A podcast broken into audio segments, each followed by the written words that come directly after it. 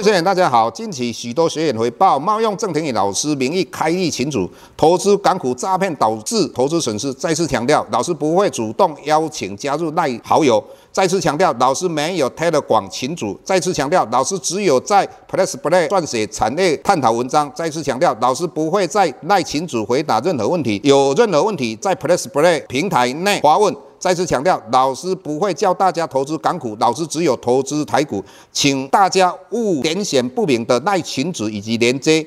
任何信息，请审慎评估并提高警觉，切勿上当受骗。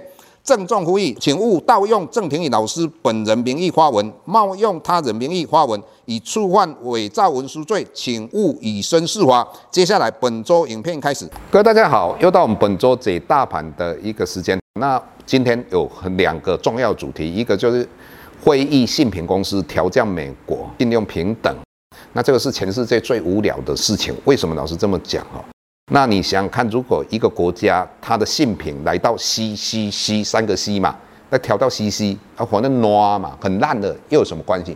啊，美国它一定还得出来钱的嘛？那你把它 A A 降评，哎，一点意思都没有。那你说这些信评公司？后面都有政治背景的，像会议来讲，看起来比较倾向哦中国。那老师要讲的是什么？过去雷曼兄弟大家不是都把它信用平等，把它拉到 AAA 吗？到最后是倒闭的。所以这个东西不是很重要。老师看到这个就想起二零一一年八月的话，那当时老师刚好在侨光科技大学旁边的一个超商，看到这个东西，跟大家一样都非常紧张。那事后呢？也无风也无雨啊啊！这个东西就把它放走，反而刚好有这个机会，让十年期的公债、二十年公债又下跌。那老师认为这个是一个很不错的一个买点。那为什么老师这么讲呢？我们延续上个礼拜，老师一直跟各位谈到的，就是说我们从伯兰奇跟特斯曼，那再加上鲍尔，他们都共同认为美国的经济。会缓步的降温，那这个告诉你一件事情，什么事情呢？也就是说，美国明年上半年应该会降息。为什么？因为美国在过去的升息来影响到实体的经济，要经过半年或一年，那这个东西不是美国联准会所能控制的。所以在这种状况之下，如果现在看起来美国的经济是一个软着陆，那你不至于让它硬着陆的话，那你就要在明年上半年快一点把利率往下降。那在这种状况之下，它可以防止美国经济的一个硬着陆。所以各位你在投资一定要有正确的观念，不要每天在看电视。我看到电视上有很多人在讲美国的 CPI。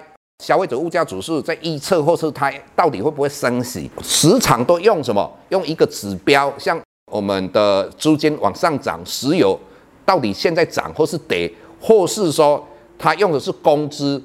各位你想想看嘛，就如同我们一般会讲一句话：见树不见林，就如同你只有看一棵树去讲一个林嘛。那老师现在要讲的是什么？就如同他们这么用一根草在看美国的。到底会不会升息，或是 CPI 那个一点意义都没有，因为你要知道，美国联准会的主席、前主席嘛，伯南奇，他以前是什么？有关于经济这方面的一个专业，再加上他拥有联邦理事会的主席的这样的背景，他当然知道说，以目前他们在预测 CPI 或是到底要不要升息，有一些模型嘛，所以你去听他讲的，应该会比这些用。一个很简单的指标去讲整个很大的一个，我们讲到的就是通膨，或是说会不会升息或降息，这个一点意义都没有。不要把时间花在这个地方。那第二个我们要跟各位讲到的，讲到超导体。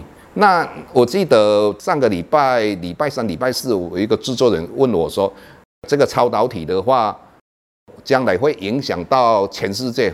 那老师看到这个，尤其又看到韩国，那老师就想到二零零五年汉城的大学有一个教授，应该是黄以习吧，他就讲到干细胞，大家都认为说啊，你看韩国多厉害，韩国发明的干细胞对我们人类贡献很大，会得到诺贝尔奖。各位你要知道，像这个会影响到全世界的一个研究，有很多 top 的这些研究人员一定会重新跟你验证，结果到最后呢，他就是造假。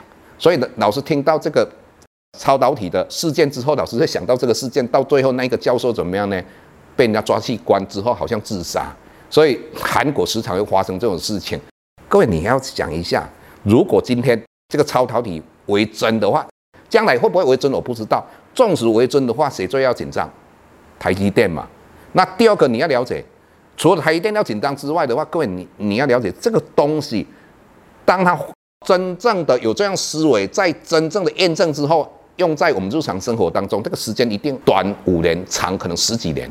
所以回头我们来讲到 AI，那 AI 老师上个礼拜就跟你讲说，当 AI 涨到一个程度之后，就如同飞机在空中上上一定会遇到乱流。你如果去看长荣，过去它从四十块左右涨到一百块，它遇到乱流的话又回档到六十块。各位，这个回档大不大？很大。所以你在投资股票里面，如果它是一个很热门的股，很多人一定会讲泡沫，有些人。认为它是真的。老师刚才又讲一个概念，你要看 CPI 到底会不会升息，你看伯南奇讲的话就好。那 AI 到底会不会破灭？很简单嘛，你说很多分析师或是我们在投资达人，他哪有比林百里更了解？林百里就跟你讲安了，这个东西就是没有问题。更何况以目前老师早上看到亚马逊公布出来的业绩是相当亮丽的。他也开始在应用 AI，那老师的讲法是什么样？也就是说，这个 AI 应用在我们日常生活当中，它就如同树状图，因为很多产业一起用，也就是说，我一直在发展这个东西，不相违背，所以这个东西会扩展得非常快。那老师要讲的是什么？你不要用广达今年的 EPS 多少，明年的 EPS 是多少，各位，这个你没有办法去估计它，为什么？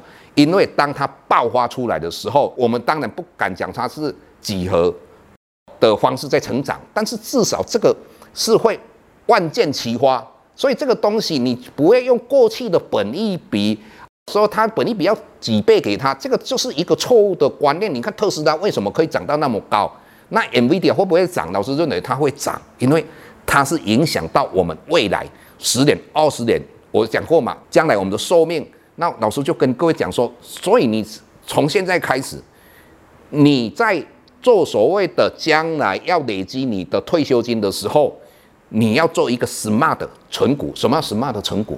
简单的讲，这三点老师认为，你去投资债券，不但可以赚到它的息之外，你又可以赚到资本利得。也就是说，将来我们绝对不是用息。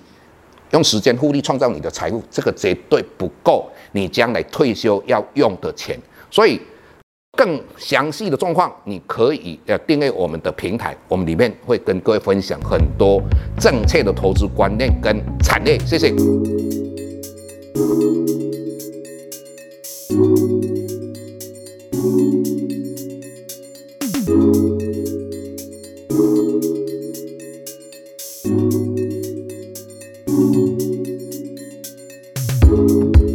下周台股个股当中，老师精选的十几档个股做重点分析。想要了解老师到底精选哪些个股，欢迎订阅 Plus Play 互惠内容。下周见。